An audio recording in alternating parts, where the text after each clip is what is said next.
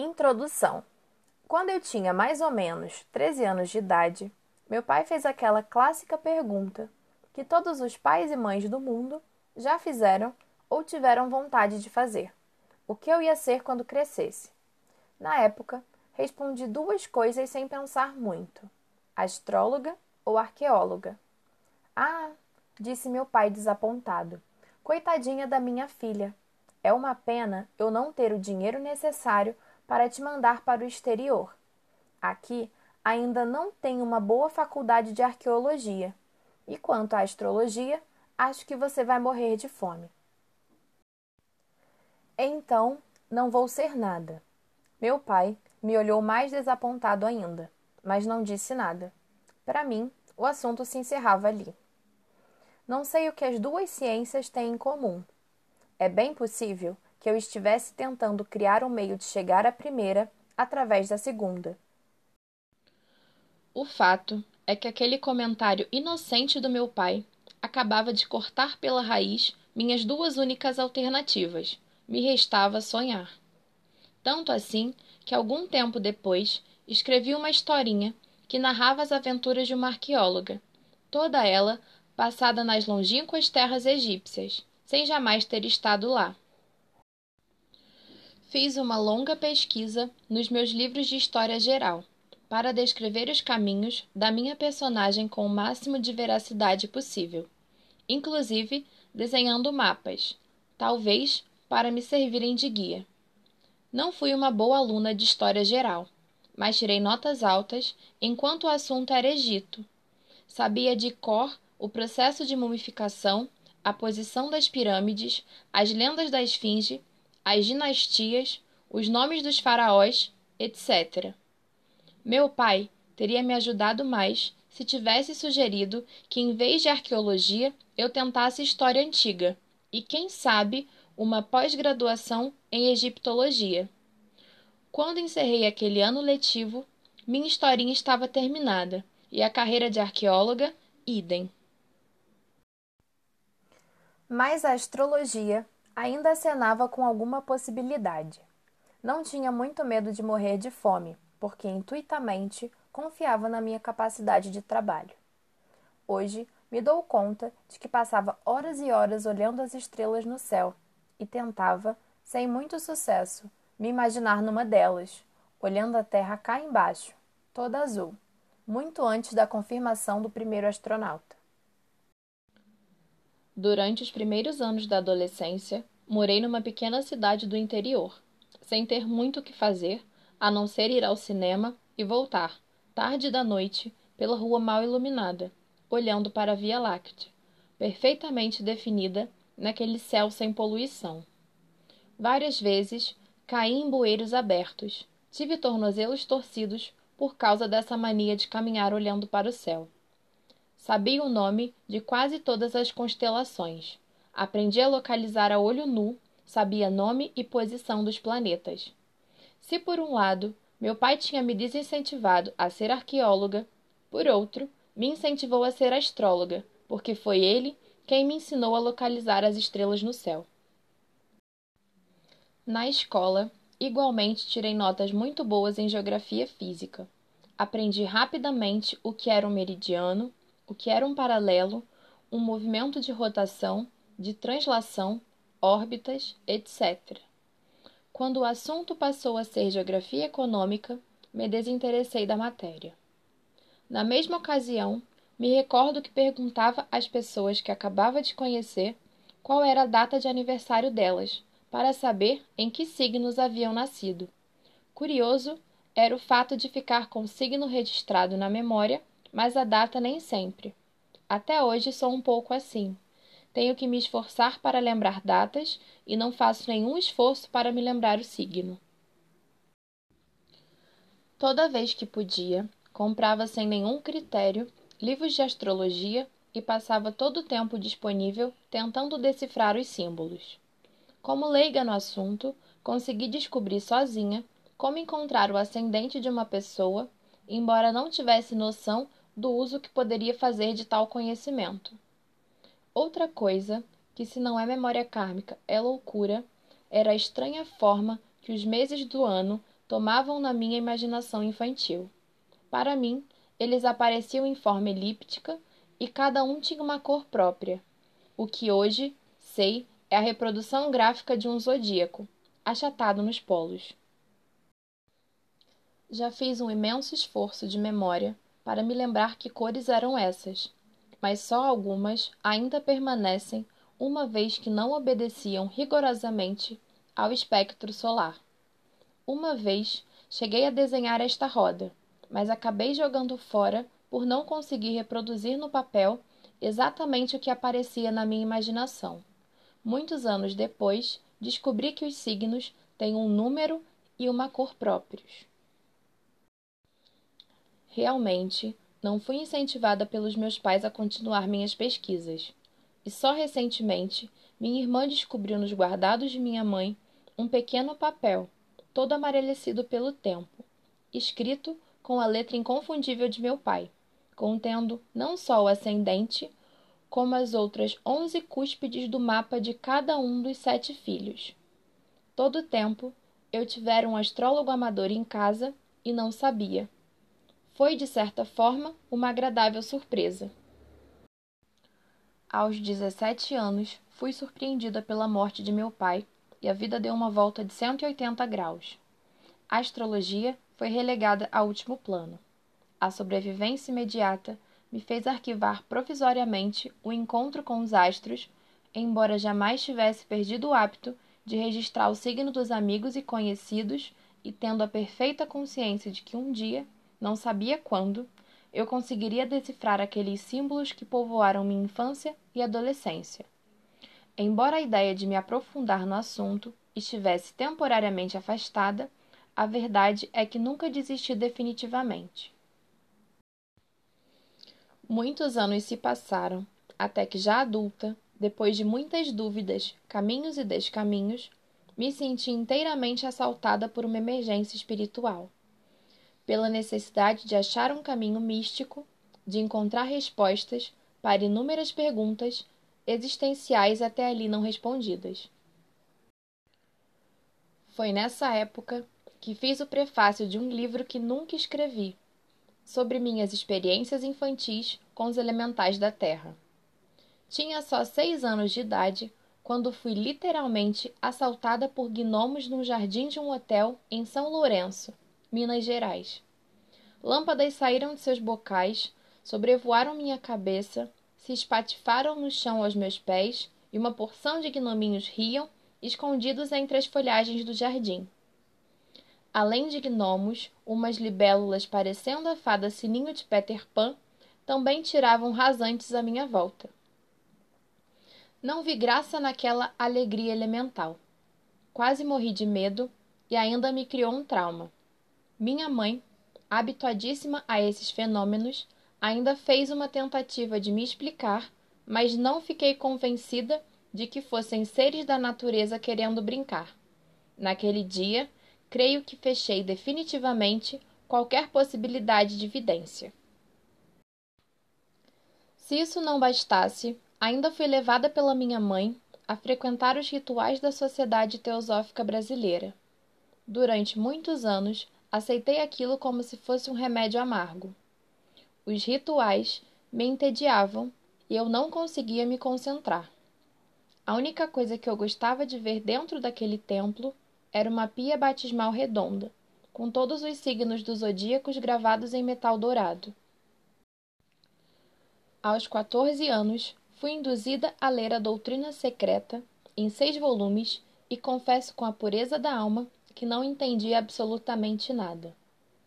Há bem pouco tempo, reli para não me sentir culpada por um julgamento apressado. Entretanto, com todo o respeito que tenho hoje pela grande espiritualista Helena Petrovna Blavatsky, continuo achando muito confuso. É possível que meus mentores tenham tido, assim, uma grande paciência e me mandaram outro livro chamado A Grande Síntese, de Pietro Ubaldi. Foi um alívio, afinal, eu não era tão burra como pensava. Enquanto o primeiro não fazia nenhum sentido para mim, o segundo se encaixava perfeitamente dentro do meu nível de compreensão. Não pensei mais no assunto, até que anos depois o assunto teve que ser levantado à custa de uma terapia de oito anos que, apesar de não me fornecer pistas mais concretas sobre questionamentos espirituais, me deu a base para entender um pouco mais sobre o ser humano. Agora, eu sabia que tinha vários eus coabitando, mas era preciso ir além do entendimento meramente psicanalítico. De uma hora para outra, Deus invadiu minha vida de uma forma tão assustadora que não tive outra alternativa senão procurar um especialista no assunto, sem ter a menor ideia de onde encontrá-lo. E foi durante esta procura que um livro extremamente importante caiu literalmente no meu colo. Estava de férias, numa praia do litoral do estado, quando uma conhecida me perguntou, já sabendo que não era católica nem batizada, se não gostaria de ler um livro muito bonito escrito por um frei. Achei que aquilo era uma estranha coincidência e fiquei com o livro. Hoje, tenho certeza que aquela moça foi apenas um instrumento cósmico para que eu botasse o pé na estrada. Naquela mesma noite, comecei a ler o livro, a princípio achando que não era meu gênero. Estava errada. Só parei quando cheguei à última página com o dia clareando. Alguma coisa tinha mudado dentro de mim. Nunca mais fui a mesma. Tentei um contato com o autor, achando que ele não me daria a mínima atenção. Errei de novo. Me deu mais atenção do que merecia. Foi através dele que mergulhei numa avalanche de livros que ocupariam dali para frente todo o meu tempo disponível. Foi uma época em que lia tudo que atravessasse o meu caminho. Me vi frente a frente com os mais diversos conceitos religiosos, filosóficos, místicos, espíritas, esotéricos, etc. Li, seguramente, uma pilha de dois metros de altura, e não vai nisso nenhum exagero levando em consideração que só uma coleção kardecista tinha 16 volumes. Durante uns seis anos, fiquei literalmente submersa em livros de pensadores católicos e espíritas, livros de filosofia mística da antiguidade, de filosofia e religião oriental, qualquer coisa que aplacasse a minha sede de conhecimento e, quem sabe, preenchesse meu vazio espiritual. Mas tudo aquilo ainda não era suficiente. Precisava ver na prática como os diversos conceitos funcionavam. Vivi um bom tempo frequentando palestras, procurando centros esotéricos, centros de umbanda e kardecistas. Uma verdadeira excursão por um mundo de práticas até ali novas e desconhecidas. Ciência e religião se misturavam numa imprecisa dança de valores aparentemente inconciliáveis. Mais tarde, percebi que ambas estavam definitivamente unidas, apesar da forma diferente como eram apresentadas. A física quântica, quando começou a fazer muito sentido, e li mais uma lista enorme de livros a respeito. Como espectadora neófita, resolvi parar um pouco para refletir e consegui apenas definir uma linha mestra que apontava sempre na mesma direção. Todos os conceitos tinham no fundo um mesmo objetivo: o aperfeiçoamento do ser humano para um retorno ao Deus Criador. Grande. O que fazer com tão óbvia questão? Todas aquelas informações precisavam ser reorganizadas dentro dos meus conceitos pessoais. Talvez fosse hora de parar. Tomei essa decisão saindo, meio curvada, é verdade, de debaixo da pilha de livros onde tinha me enfiado para ter certeza de que o mundo material ainda existia. Estava numa fase de mudanças radicais. Tinha saído do jornal onde trabalhava havia dez anos. Experimentei trabalhar como produtora de filmes publicitários, onde descobri rapidamente que ser publicitário era ser, em primeiro lugar, um ilusionista. Então, por falta de opção melhor, aceitei um convite para trabalhar numa emissora de rádio. Foi onde conheci a pessoa que iria me restituir o sonho de infância, e me daria a oportunidade de aprender verdadeiramente a ciência astrológica. Conheci Ariane Freire no Departamento de Recursos Humanos dessa empresa, no dia em que fui preencher a ficha de admissão. Era novembro, fazia muito calor e o excesso de calor sempre me deixa muito mal-humorada. Tinha certeza de que estava tomando uma decisão errada, mas, pressionada mais uma vez pela lei da sobrevivência, era preciso passar por aquela experiência. Deveria estar feliz pela oportunidade de um trabalho, mas a verdade é que não estava. Se, por um lado, aquilo representava um acréscimo nas finanças familiares, por outro, era como se estivesse retrocedendo e pondo uma pedra sobre um assunto que, para mim, estava longe de estar encerrado minha busca pelos mistérios da vida. Lembro-me muito bem de que estava ali, séria, diante dela, preenchendo automaticamente meus dados pessoais distraidamente, quando, de repente, ela rompeu o silêncio com uma pergunta que eu mesma fiz a uma série interminável de pessoas. Você é geminiana? O quê? Perguntei, para ter certeza de ter escutado direito e para dar tempo de me recuperar do susto. Mas, sem deixar que ela repetisse a pergunta, fui acenando afirmativamente com a cabeça, ainda meio bestificada. Logo, o segundo susto. Mas seu ascendente é touro, não é? É, respondi. Como você sabe? Ela deu de ombros, como se não pretendesse revelar. Mas eu insisti. Você é astróloga? Sou, quero dizer, sou também.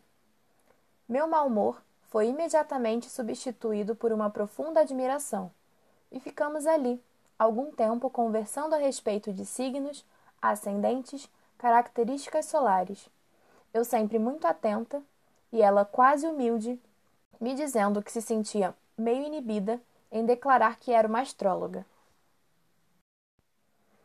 Minha fascinação foi de tal ordem que, durante os próximos nove meses que se seguiram, tempo de uma gestação, e tudo o que consegui ficar naquela empresa, sempre que podíamos, na hora do lanche, ficávamos na cantina conversando sobre nossas experiências, sonhos, frustrações e, é claro, astrologia.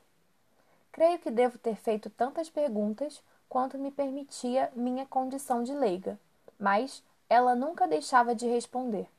Um dia, eu disse, ainda vou aprender esse negócio com você.